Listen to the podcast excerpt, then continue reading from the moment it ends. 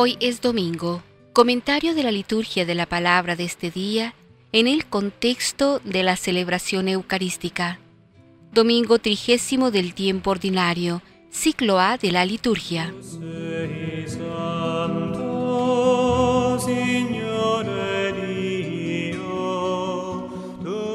Después de varias preguntas comprometedoras, Jesús fue consultado por los fariseos de Jerusalén acerca del mandamiento principal de la ley. El Señor respondió citando la frase que los judíos decían cada mañana en la oración.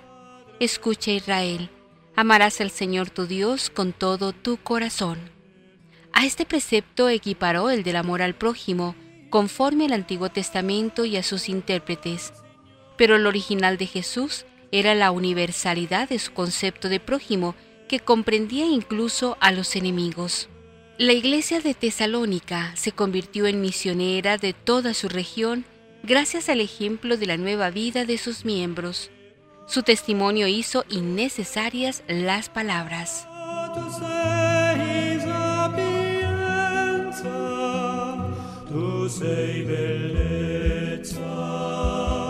El nexo entre las lecturas del día de hoy es el siguiente. El Evangelio nos ofrece la enseñanza de Jesús sobre el más importante de los mandamientos, amar a Dios con todo el corazón, con toda el alma y con todo el ser. Jesús añade que el segundo mandamiento es semejante, amar al prójimo como a uno mismo. En realidad, el Señor confirma lo que ya había expresado el Antiguo Testamento. En la primera lectura escuchamos las prescripciones que se debían de observar en relación con los extranjeros, con las viudas, con los huérfanos y aquellos que se veían en la necesidad de pedir prestado o dejar objetos en prenda para poder obtener lo necesario para la vida. La enseñanza es profunda y de inmensa actualidad. No se puede separar el amor de Dios del amor al prójimo, porque el Señor es compasivo y se cuida de todas sus criaturas. Por otra parte, continuamos la lectura de la carta a los tesalonicenses. Aquí Pablo alaba la fe de aquella naciente iglesia y comprueba que el crecimiento espiritual se debe en primer lugar a la potencia del Espíritu Santo. Los tesalonicenses se han vuelto a Dios para servirlo y viven aguardando la venida de Cristo, a quien Dios resucitó de entre los muertos.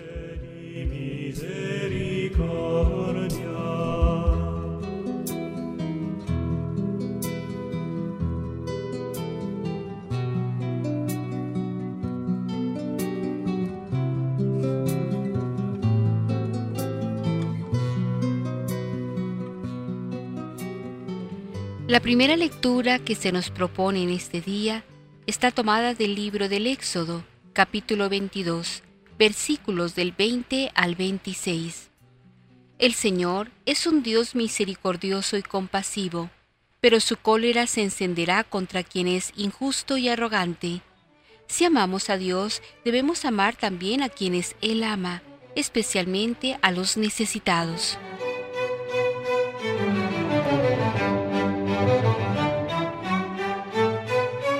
El salmo responsorial en el día de hoy es el Salmo 17, al que nos unimos diciendo, Yo te amo, Señor, tú eres mi fortaleza.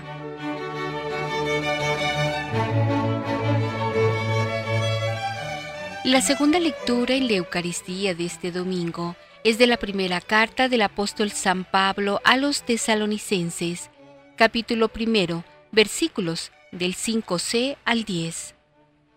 San Pablo se congratula con los cristianos de Tesalónica porque han acogido con amor la palabra de Dios, por la cual ellos se alejaron del mal y viven con esperanza y sirviendo a Dios.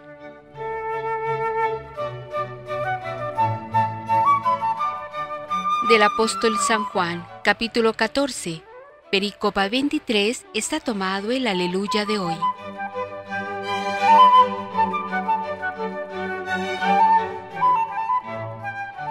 El sagrado Evangelio que hoy se proclama es del evangelista San Mateo, capítulo 22, versículos del 34 al 40. A quienes buscamos el sentido de la vida, el Señor nos dice que el principio que debe regirla es el amor a Dios y el amor al prójimo, pues no puede existir el uno sin el otro. Este es el resumen de su ley.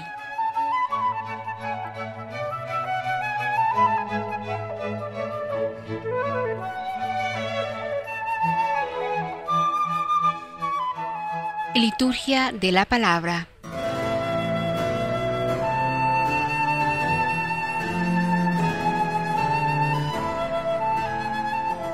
Lectura del libro del Éxodo. Esto dice el Señor, no debes perjudicar ni humillar al inmigrante, pues vosotros también fuisteis inmigrantes en el país de Egipto. No explotarás a la viuda ni al huérfano. Si los explotas y ellos claman a mí, no dejaré de escuchar su clamor. Se encenderá mi cólera y os haré morir por la espada. Vuestras propias mujeres quedarán viudas y vuestros hijos huérfanos. Si prestas dinero a tu prójimo, a uno de los pobres que viven contigo, no te comportarás con él como usurero, no le cobrarás intereses. Si tomas la capa de tu prójimo como prenda por una deuda, debes devolvérsela antes de la puesta del sol. No teniendo más con qué cubrirse ni con qué abrigar su cuerpo, ¿cómo podrá dormir? Si él clama a mí, yo lo escucharé, porque soy compasivo. Palabra de Dios, te alabamos Señor.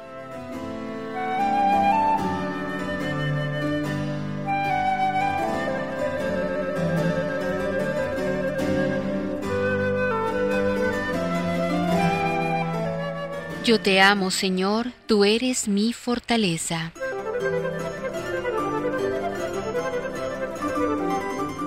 Yo te amo, Señor, tú eres mi fortaleza, Señor, mi roca, mi alcázar, mi libertador. Yo te amo, Señor, tú eres mi fortaleza.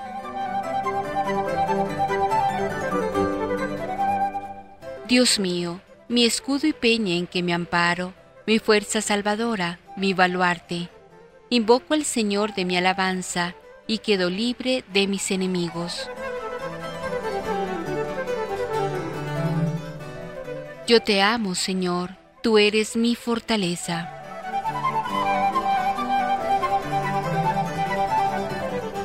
Viva el Señor, bendita sea mi roca, sea ensalzado mi Dios y Salvador Tú diste gran victoria a tu rey, tuviste misericordia de tu ungido. Yo te amo, Señor, tú eres mi fortaleza.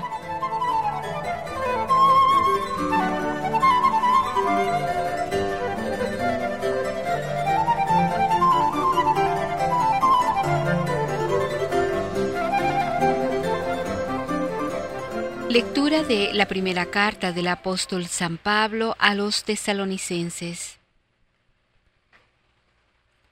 Hermanos, vosotros sabéis cuál fue nuestro proceder entre vosotros para vuestro bien. Y vosotros seguisteis nuestro ejemplo y el ejemplo del Señor. Recibisteis el Evangelio con la alegría que el Espíritu Santo os daba en medio de tan gran tribulación. De esta manera, llegasteis a ser un modelo para todos los creyentes de Macedonia y de Acaya. Pues desde Tesalónica se ha hecho oír la palabra del Señor, y no solo en Macedonia y en Acaya. Vuestra fe en Dios ha irradiado en todas partes, tanto que no hace falta que nosotros hablemos de eso.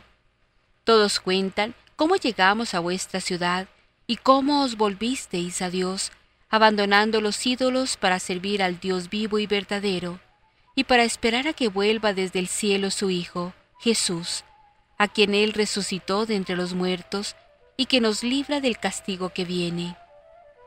Palabra de Dios, te alabamos Señor.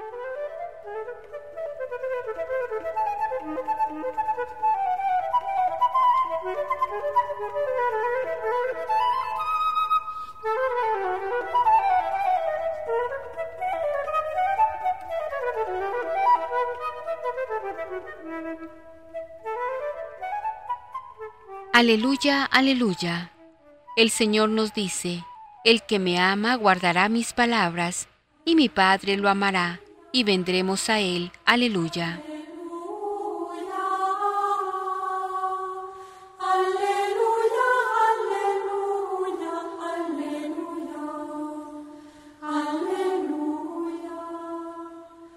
Lectura del Santo Evangelio según San Mateo.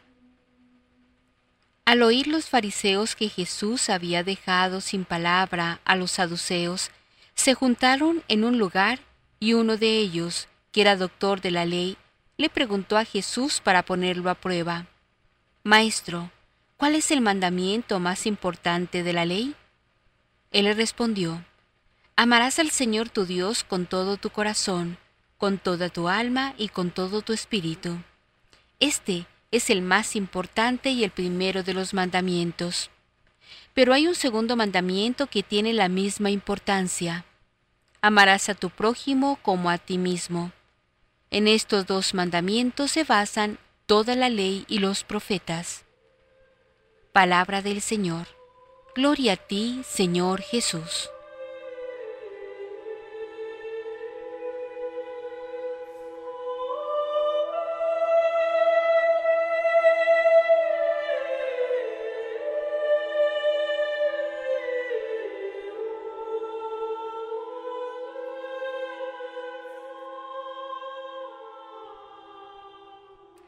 Comentarios.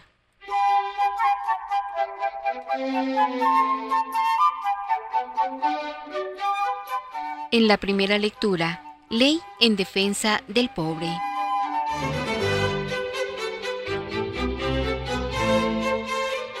Dentro del Código de la Alianza, un conjunto legislativo que sigue inmediatamente en el texto actual al Decálogo Mosaico, hay un núcleo de prescripciones de carácter social en defensa del pobre.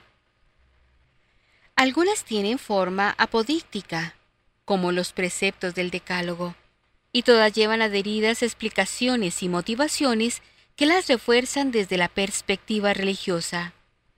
Representan aquí a los pobres, al forastero residente, al huérfano y a la viuda, al necesitado que tiene que pedir, al que empeña sus prendas para obtener un préstamo extremadamente urgente. El forastero residente tiene en el pueblo bíblico un estatuto propio, como lo tiene también entre los griegos y entre los romanos.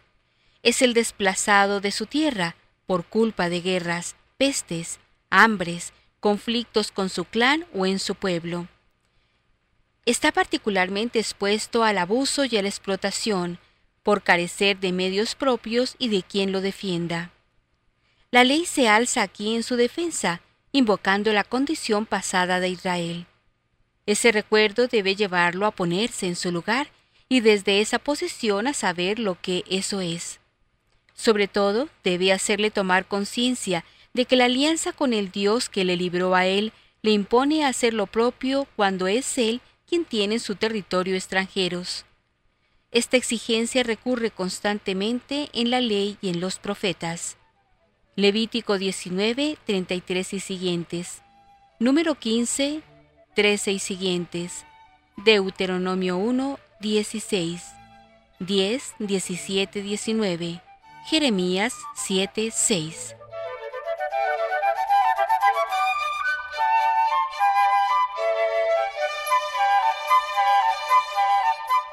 La viuda y el huérfano son personas débiles en su condición incapaces de hacer valer sus derechos.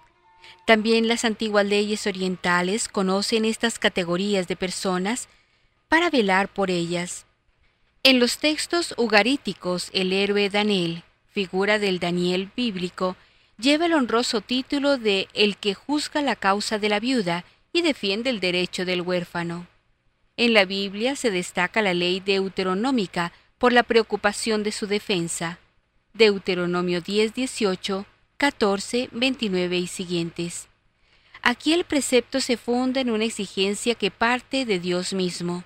Dios escucha su clamor y los vindica. Los pobres que por necesidad se ven precisados a empeñar los bienes fundamentales de subsistencia y hasta a vender sus personas a la esclavitud, aparecen en los diversos códigos de leyes, acusando una realidad penosa que no debe darse en el pueblo de Dios.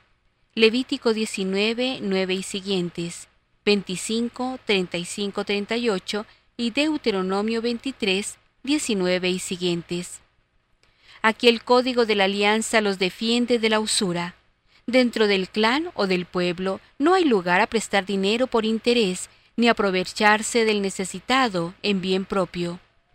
Al que tiene que dar como prenda de un préstamo algo que necesita para su uso, hay que devolverle la prenda sin demora. La fundamentación de este precepto es la misericordia de Dios y su exigencia de mostrar misericordia en el pueblo de su alianza.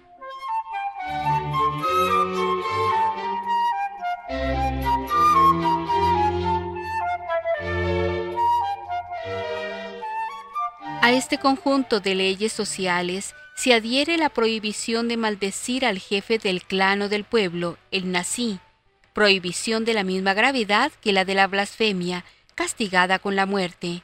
Levítico 24, 15 y siguientes. El nací es el representante del clan, de la tribu, del pueblo, y ejerce en nombre de Dios una función de servicio a su comunidad. Estas leyes sociales se fundamentan en motivaciones teológicas y son ley de la alianza. Eso quiere decir que el pobre es el lugar cercano en donde el Dios distante se revela y la ocasión real en que el hombre y el pueblo tienen que responder al mandato de la alianza.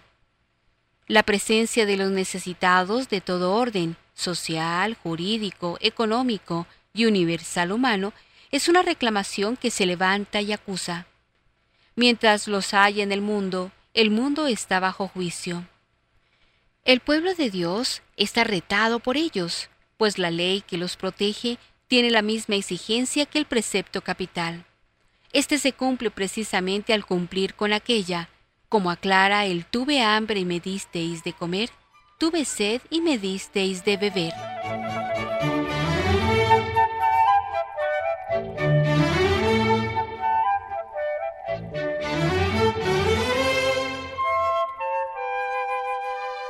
En la segunda lectura, una comunidad cristiana no la convoca un hombre, sino Dios.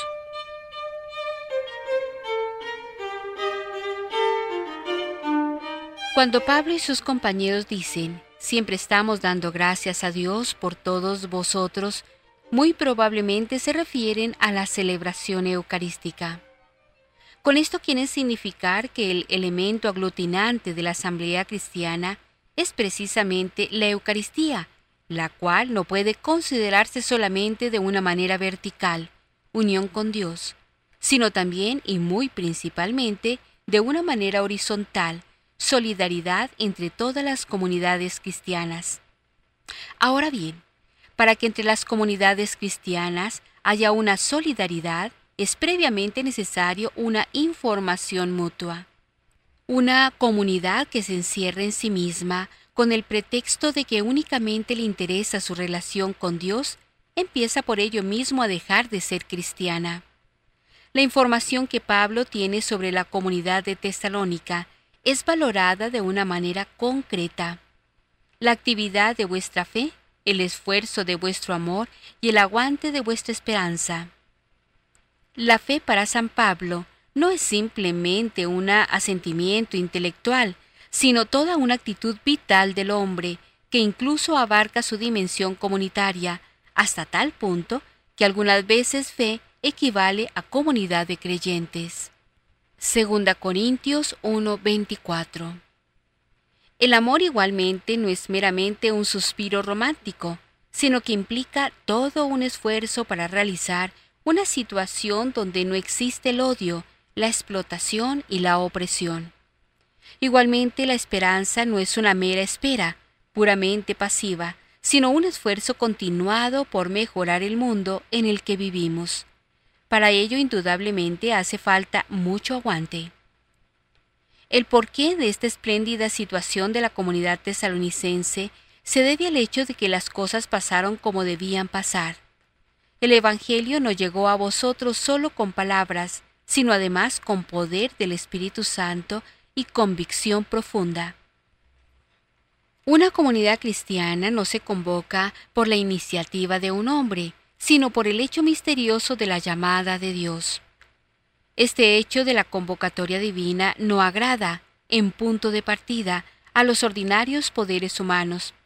Así se explica que el cristianismo, en sus primeros tiempos de difusión, no pudo contar con las facilidades que para la época ofrecían los medios de comunicación oficiales. Sin embargo, el Evangelio, como dice Pablo, corría de boca en boca, con esa celeridad con que transitan misteriosamente las palabras de liberación dentro de un compacto sistema de opresión.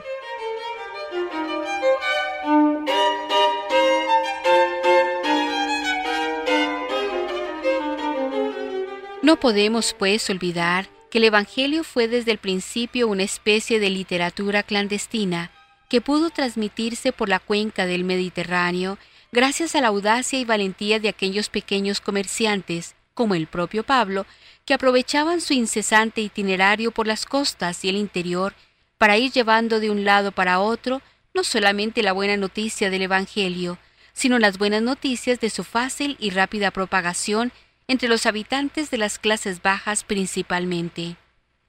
El día que el Evangelio tenga que pactar con los fuertes poderes constituidos para obtener de estos las facilidades técnicas para la difusión, tendrá que verse obligado a pagar una fuerte franquicia que pondrá en peligro la pureza misma del mensaje de Cristo. Por eso, habría que examinar constantemente la utilidad de que la Iglesia como tal se embarque en empresas publicitarias y renuncie al viejo cauce del cuchicheo, clandestino o semiclandestino. Efectivamente, nunca ha tenido tanta, tan rápida y tan barata difusión una homilía religiosa que cuando ha sido considerada como peligrosa para el orden o desorden establecido. Todos se la pasan de mano en mano y la palabra de Dios corre con aquella misma celeridad con que corría en tiempos de la primera evangelización eclesial, de la que nos habla aquí San Pablo en su carta a la comunidad de Tesalónica.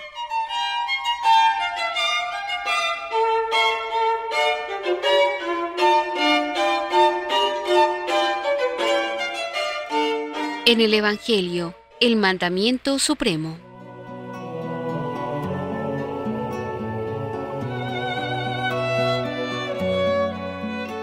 Si los árboles impiden ver el bosque, la multitud de prescripciones o prohibiciones imposibilita descubrir el principio supremo que las justifica y unifica. El hombre pierde su unidad y vive fragmentado, disperso en múltiples compartimentos incomunicados a los que deben atender desde una conciencia atormentada. Sin un principio unificador, la vida se autodestruye por una múltiple división en parcelas insignificantes que el hombre no puede cultivar debidamente. Ocurrió en los tiempos de Cristo, con los 613 mandamientos que, según se decía, derivaban de la ley. Ocurre en todos los tiempos. ¿Cuál es el mandamiento supremo? La triple versión sinóptica del Evangelio recoge esta cuestión que le fue planteada a Jesús.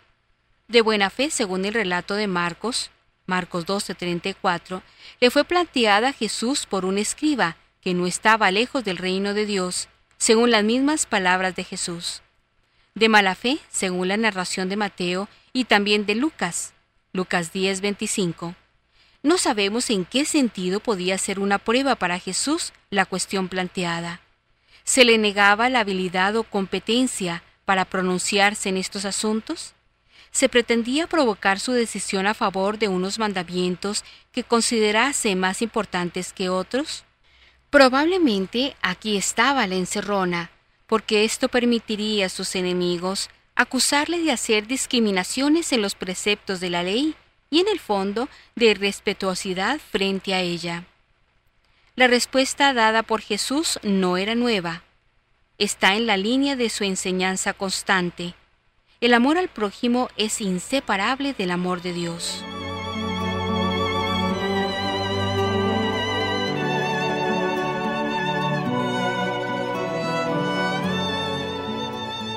Jesús unifica dos preceptos que en la ley se hallaban separados, el amor a Dios, Deuteronomio 6.5, y el amor al prójimo, Levítico 19:18.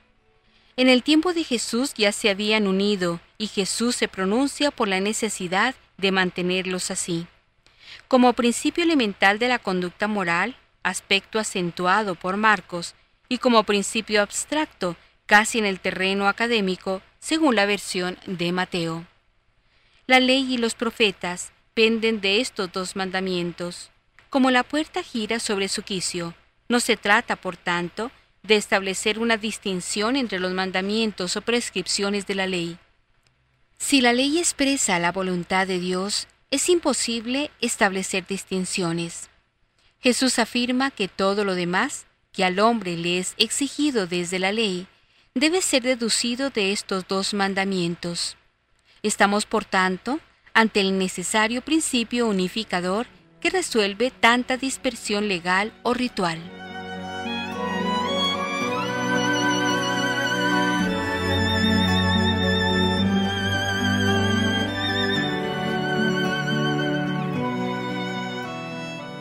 Ecos de la Palabra El Evangelio de hoy, Jesús propone un atrevido acercamiento entre el amor a Dios y el amor al prójimo, hasta el punto de colocar los dos en un mismo nivel de igualdad e importancia, siendo inseparables. Si observamos un amor total por el Señor, debemos verificarlo en el amor por el prójimo. Si amamos al prójimo, debemos demostrar con nuestra vida que en Él hemos encontrado al Señor. Estos dos amores se vivifican recíprocamente y constituyen la esencia del creyente. Amar a Dios sin amar al hermano es una mentira, pues Dios se encarna en el hermano. Dios jamás aceptaría un amor que excluyese a uno solo de sus hijos e hijas. Amar con todo el corazón, con toda el alma y con todas las fuerzas significa que hay que poner todo el empeño en amar y la medida es amar al prójimo como a nosotros mismos. Hay que partir del amor propio, aunque solo sea para valorar lo que hemos recibido y lo que somos capaces de dar. Mientras mantengamos en nuestra vida personal la tiranía de los ídolos y nos dejemos llevar por el egoísmo y la insensibilidad para con el sufrimiento de nuestros semejantes, no seremos capaces de practicar este mandamiento. Cuando constatamos que las armas tienen como blanco al ser humano y que muchas veces odiamos a nuestros hermanos o somos injustos con ellos, no podemos dejar de pensar en la ira divina, que es también una faceta del amor y de la justicia. Esta es la verdadera sabiduría de la igualdad, la que no supone primero soy yo y los míos, sino que hace a todos los otros iguales a nosotros mismos. Es pasarse al lado de los pobres, amarlos como a uno mismo. Jesús nos dice que lo único que cuenta es el amor y Él lo hizo todo por amor. El amor a Dios se manifiesta en la entrega a las personas, al prójimo, al pobre, al necesitado. Obras son amores y no buenas razones, dice el refrán. Preguntémonos, ¿Cómo amo a Dios? ¿Cómo amo a las personas, a las cercanas y a las lejanas? ¿Con interés o con un espíritu de sacrificio por ellas? ¿Qué nombres llevo escritos en el corazón? ¿Qué personas me importan y cómo me importan? Recordemos que al final de nuestra vida seremos juzgados sobre el amor. Recordemos también que todo lo que hagamos o dejemos de hacer a nuestros hermanos lo hacemos o lo dejamos de hacer a Jesús, y que lo único que puede transformar al mundo es la fuerza poderosa del amor.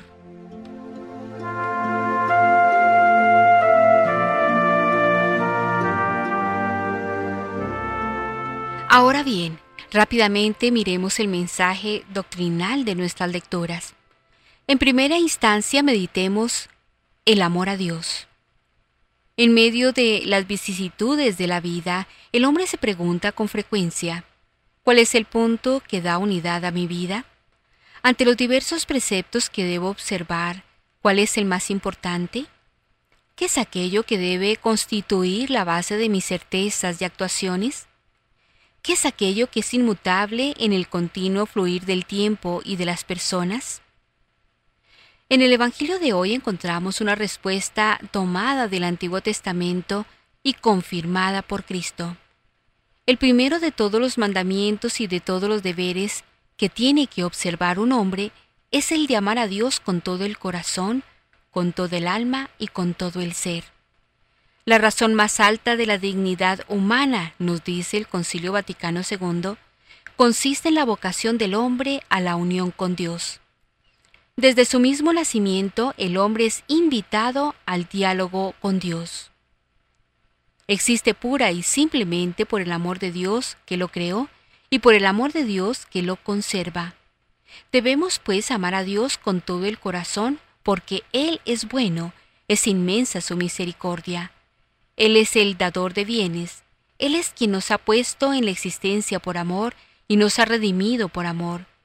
Él es quien de frente al pecado del mundo y del hombre no se arrepiente de su creación, sino que le ofrece al hombre un medio admirable de redención en su Hijo. El amor a Dios por encima de todas las cosas es aquello que da estabilidad a nuestra vida, nos libra de los pecados más perniciosos como son la incredulidad, la soberbia, la desesperanza, la rebelión contra Dios, el agnosticismo. El mundo es desagradecido en la medida en que se aleja del amor de Dios, en la medida que se construye sus propios ídolos, abandonando a Dios que lo ama tiernamente. Así como los israelitas al construir el becerro de oro se alejaron de Dios y quedaron confundidos, así el hombre contemporáneo, al alejarse de Dios por los ídolos del placer, del egoísmo, de la comodidad, se pierden y se siente desolado.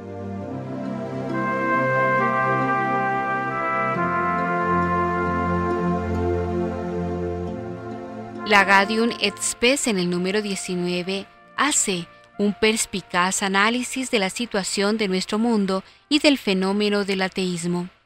La palabra ateísmo, dice el documento, designa realidades muy diversas.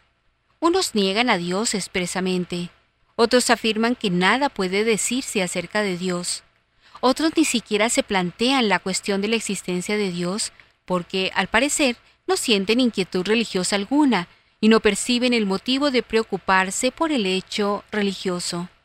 Además, el ateísmo nace a veces como violenta protesta contra la existencia del mal. La misma civilización actual, no en sí misma, pero sí por su sobrecarga de apego a la tierra, puede dificultar en grado notable el acceso del hombre a Dios. Quien voluntariamente pretende apartar de su corazón a Dios y soslayar las cuestiones religiosas desoyen el dictamen de su conciencia y por tanto no carecen de culpa.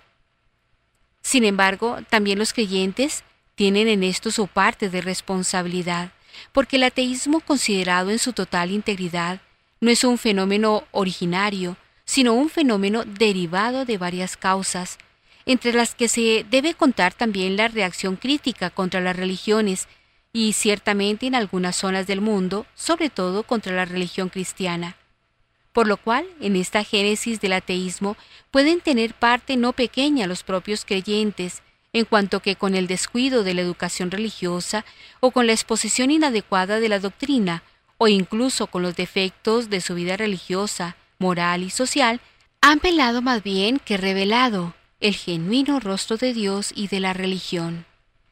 Estas palabras del Gaudium et Spes nos interpelan como creyentes, como cristianos.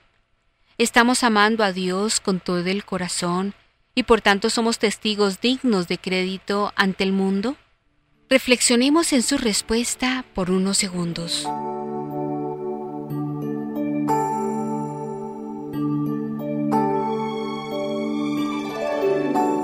Y en este análisis doctrinal de nuestras lecturas no podemos dejar de hablar del amor al prójimo. Jesús confirma que el amor a Dios no puede separarse del amor al prójimo. No podemos amar a Dios a quien no vemos, sino amamos a nuestros prójimos que están en nuestra presencia. Sería un engaño, una disimulación pretender amar a Dios y al mismo tiempo despreocuparnos de nuestros hermanos.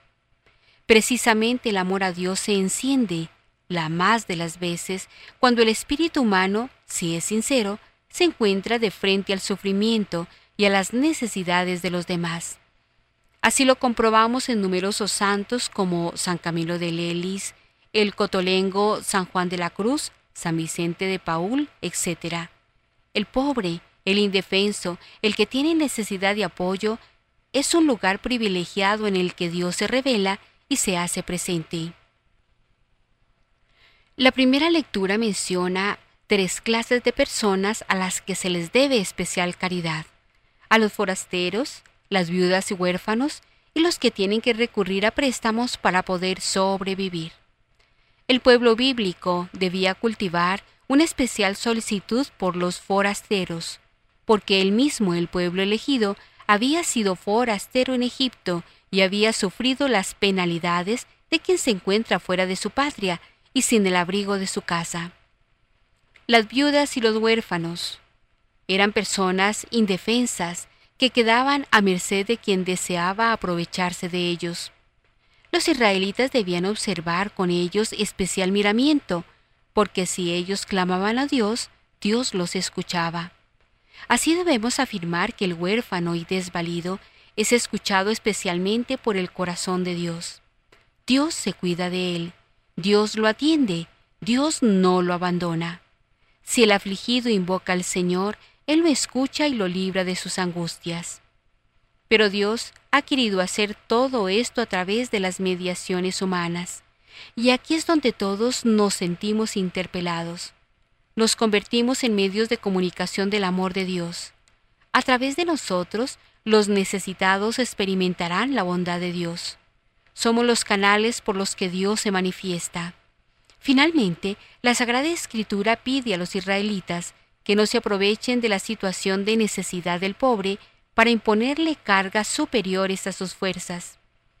Por encima de la estricta justicia, al hablar de préstamos y transacciones económicas, está la caridad. Está el amor a quien es insoluble y no tiene con qué vestirse esta noche. San Agustín tiene un texto admirable que comenta el Evangelio de hoy. El amor de Dios es el primero como mandamiento, pero el amor al prójimo es el primero como actuación práctica. Aquel que te da el mandamiento del amor en estos dos preceptos no te enseña primero el amor al prójimo y después el amor a Dios, sino viceversa. Pero como a Dios no lo vemos todavía, amando al prójimo tú adquieres el mérito para verlo. Amando al prójimo, tú purificas tu ojo para ver a Dios, como lo afirma San Juan. Si no amas al hermano que ves, ¿cómo podrás amar a Dios a quien no ves? Primera Juan 4:20. Si sintiendo la exhortación para amar a Dios, tú me dijeses, muéstrame a aquel que debo amar, y no podría responderte sino con las palabras de San Juan. Ninguno jamás ha visto a Dios. Juan 1:8. Pero para que tú no te creas excluido totalmente de la posibilidad de ver a Dios, el mismo Juan dice, Dios es amor quien permanece en el amor, permanece en Dios. 1 Juan 4:16. Tú, por lo tanto, ama al prójimo, y mirando dentro de ti donde nazca este amor, en cuanto te es posible, verás a Dios. San Agustín. Tratado sobre San Juan. Palabras admirables las del Santo Doctor. A Dios lo vemos al mirar de dónde nace en nuestro corazón el amor al prójimo. Así Cuanto más amamos a nuestro prójimo, mejor vemos a Dios en nuestro interior.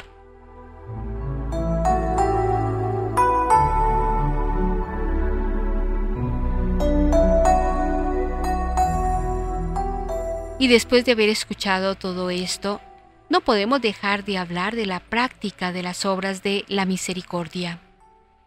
Qué duda cabe que uno de los peligros que más nos acecha en la vivencia del cristianismo es precisamente el individualismo.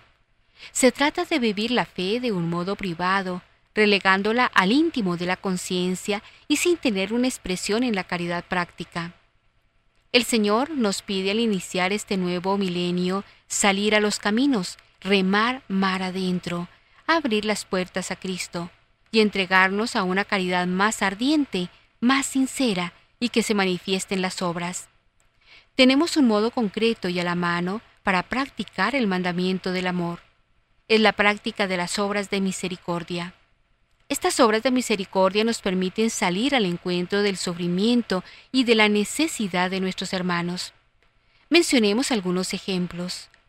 Las obras de misericordia espirituales nos invitan a instruir al ignorante, consolar al afligido, aconsejar al que duda, perdonar las injurias, sufrir con paciencia las adversidades.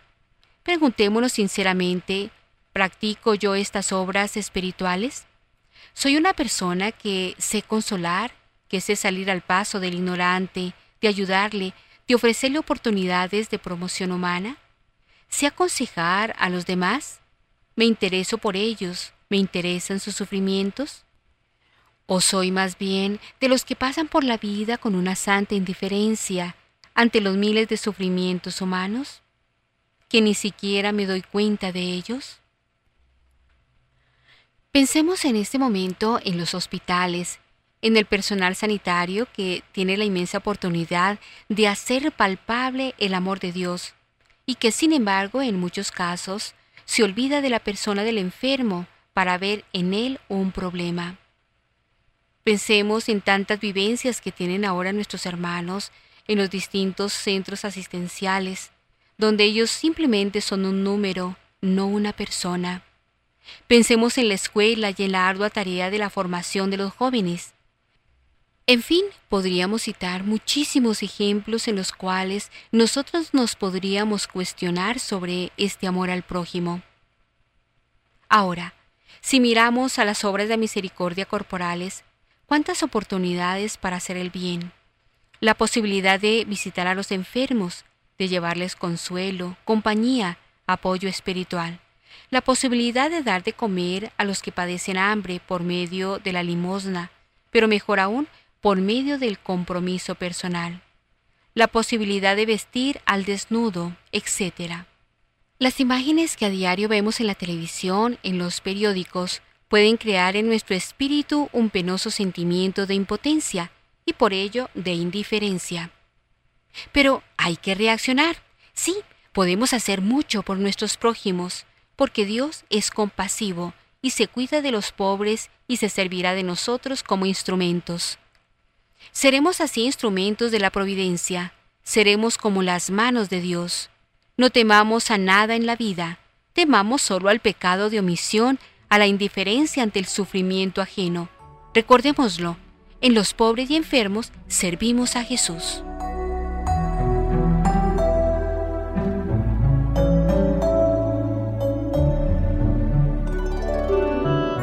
Las lecturas de este domingo nos hablan del amor, del amor en sus dos dimensiones, amar a Dios y amar al prójimo. En estos dos mandamientos se encierra la voluntad de Dios revelada en la Sagrada Escritura.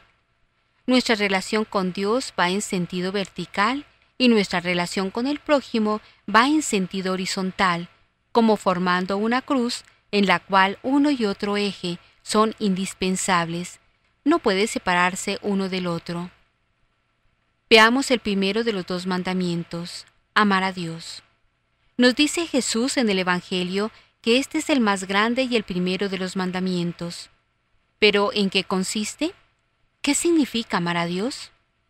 El mismo Jesús nos lo dice. Si me aman, cumplirán mis mandamientos. Amar a Dios entonces es complacer a Dios. Quien ama, complace al ser amado. Amar a Dios es tratar de agradar a Dios en todo, en hacer su voluntad, en cumplir sus mandamientos, en guardar su palabra. Amar a Dios es también amarlo a Él primero que nadie y primero que todo. Y amarlo con todo el corazón y con todo el alma significa estar dispuestos a cumplir sus deseos y a entregarnos a Él sin condiciones. Es decir, amar a Dios es también servir a Dios, idea que nos plantea San Pablo en la segunda lectura. Ustedes han aceptado la palabra de Dios en tal forma que se convirtieron al Dios vivo y verdadero para servirlo. Sabemos también que Dios es la fuente de todo amor, y no solo eso, sino que Dios es el amor mismo. Primera Juan 4:8. Esto significa que no podemos amar por nosotros mismos, sino que Dios nos ama, y con ese amor con que Dios nos ama, podemos nosotros amar. amarle a Él y amar también a los demás. Esto significa también que ambos mandamientos, el amor a Dios y el amor al prójimo, están unidos. Uno es consecuencia del otro. No podemos amar al prójimo sin amar a Dios. Y no podemos decir que amamos a Dios si no amamos al prójimo, pues el amor a Dios necesariamente se traduce en amor al prójimo. La característica de la civilización cristiana es la caridad. El amor de Dios que se traduce en amor al prójimo. El amor a Dios y el amor al prójimo son inseparables. Benedicto XVI, 19 de octubre del año 2008.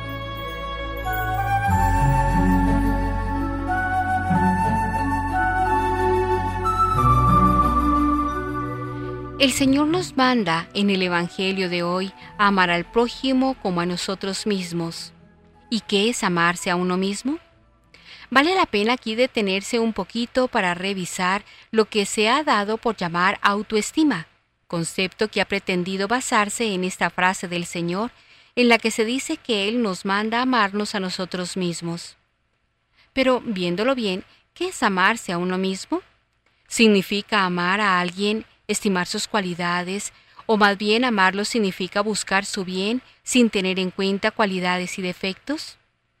Asimismo, significa amarse a uno mismo, estimar las cualidades propias, o en cambio significa buscar el propio bien y la propia complacencia? Apreciar las propias cualidades y el propio valer es estimarse a uno mismo. No significa esta estima amarse a uno mismo. Amarse a uno mismo es otra cosa. Es buscar el propio bien y la propia complacencia, y esa fue la medida mínima que Dios nos puso para amar a los demás. ¿Qué nos quiere decir el Señor entonces cuando nos pide amar al prójimo como a uno mismo? Nos quiere decir que desea que tratemos a los demás como nos tratamos a nosotros mismos. Si nos fijamos bien, somos muy complacientes con nosotros mismos. ¿Cómo respetamos nuestra forma de ser y de pensar? ¿Cómo excusamos nuestros defectos? ¿Cómo defendemos nuestros derechos? ¿Cómo nos complacemos nosotros mismos buscando lo que nos agrada y lo que necesitamos o creemos necesitar? El precepto del Señor de amar a los demás tiene esa medida, la medida de cómo nos respetamos y nos complacemos nosotros mismos. Dicho más simplemente, debemos tratar a los demás como nos tratamos a nosotros mismos, complacer a los demás como nos complacemos a nosotros mismos, ayudar a los demás como nos ayudamos a nosotros mismos, respetar a los demás como nos respetamos a nosotros mismos, excusar los defectos de los demás como excusamos los nuestros, etc. Amar al prójimo como a uno mismo no significa, por tanto, autoestimarse, sino más bien seguir este otro consejo de Jesús. Traten a los demás como quieren que ellos les traten a ustedes. Lucas 6:31. Nos amamos tanto a nosotros mismos que esa fue la medida mínima que puso el Señor para nuestro amor a los demás. Debemos tener en cuenta además que nuestro amor al prójimo no puede depender de las cualidades de ese prójimo, ni siquiera de cómo sea el trato que ese prójimo nos dé. Nuestro amor a los demás depende más bien del hecho de que todos somos criaturas de Dios. ¿Cómo se ama al otro? Para contestarlo en pocas palabras, amar al otro es pensar en las necesidades del otro antes que en las necesidades propias es cumplir esta petición de Jesús. Hagan a los demás lo que quieren que hagan a ustedes. Mateo 7:12. La primera lectura nos trae un grupo de leyes referentes a los deberes para con el prójimo necesitado, con el correspondiente castigo para sus transgresores. Pero una lista más completa la tenemos en las obras de misericordia, tanto espirituales como corporales, que nos propone la Iglesia Católica y que ya mencionamos anteriormente. En esta lista vemos cómo amar al prójimo es estar atento a sus necesidades, que pueden ser espirituales o materiales. Recordemos las espirituales, enseñar al que no sabe, dar buen consejo al que lo necesita, corregir al que se equivoca, perdonar las injurias, consolar al triste, sufrir con paciencia los defectos de los demás, rogar a Dios por los vivos y los difuntos. Y los materiales, dar de comer al hambriento, dar techo al que no lo tiene, vestir al desnudo, visitar a los enfermos y presos, enterrar a los muertos, redimir al cautivo, dar limosna a los pobres. Sin embargo, es fácil amar a quien nos ama y hacer bien a quienes nos hacen bien, pero cosa difícil es amar a quien nos trata mal o a quienes voluntaria o involuntariamente nos causan algún desagrado o algún daño. Pero recordemos que Jesús nos ha dicho, amen a sus enemigos y recen por sus perseguidores, así serán hijos de su Padre que está en los cielos. Él hace brillar el sol sobre malos y buenos y caer la lluvia sobre justos y pecadores. Mateo 5, 43, 45. Precepto difícil de cumplir pero no imposible, pues Dios no puede pedirnos nada imposible. Amar a los enemigos significa perdonarlos, a pesar de lo que nos hagan, no desearles mal ni buscar la venganza y la retaliación, sino en cambio desearles el bien y procurárselo cuando se presente la oportunidad. Para tomar la medida de nuestro amor al prójimo podemos revisar en San Pablo su descripción del amor fraterno. El amor es paciente y servicial no tiene envidia, no actúa con bajeza, ni busca su propio interés. El amor no se deja llevar por la ira, sino que olvida las ofensas y perdona. Nunca se alegra del mal. El amor disculpa todo y todo lo soporta. Primera Corintios 13, 4, 7. Decíamos que Jesús nos dio una medida mínima para nuestro amor al prójimo, amarlo como nos amamos a nosotros mismos, pero también nos dio una medida máxima que Él nos mostró con su ejemplo. Ámense unos a otros como yo os he amado. Juan 15:12. Y Él nos amó mucho más que a sí mismo, dando su vida por nosotros.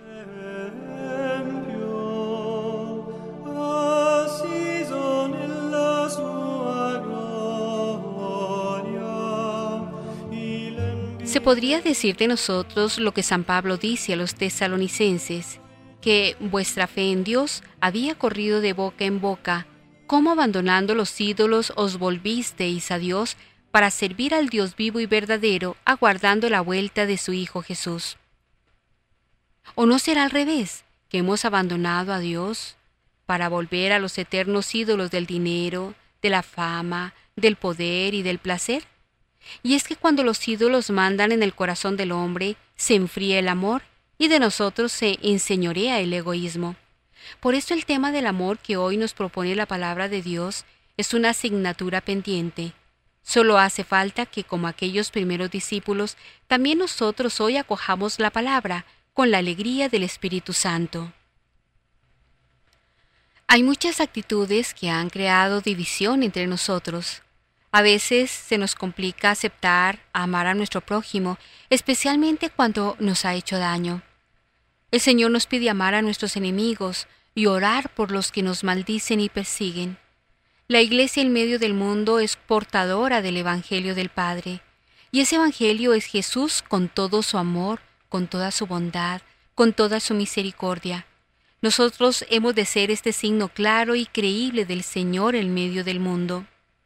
Mientras nos odiemos, mientras tengamos las manos levantadas y un gesto amenazante en contra de nuestro prójimo, no podemos llamar Padre a Dios, porque si alguien dice que ama a Dios a quien no ve y odia a su hermano, a quien sí ve, es un mentiroso.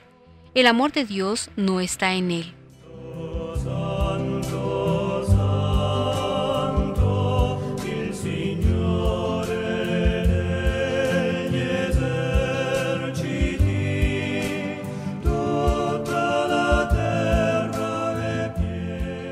Roguémosle al Señor que nos conceda, por intercesión de la Santísima Virgen María, nuestra Madre, la gracia de amarlo a Él con todo nuestro ser, de tener la apertura necesaria para que con su Espíritu habite en nosotros, y que como consecuencia de su presencia en nuestra vida, podamos amar sin fronteras, haciendo el bien, nunca el mal, a nuestros hermanos. Entonces no solo seremos llamados hijos de Dios, sino que realmente lo seremos en verdad. Amén.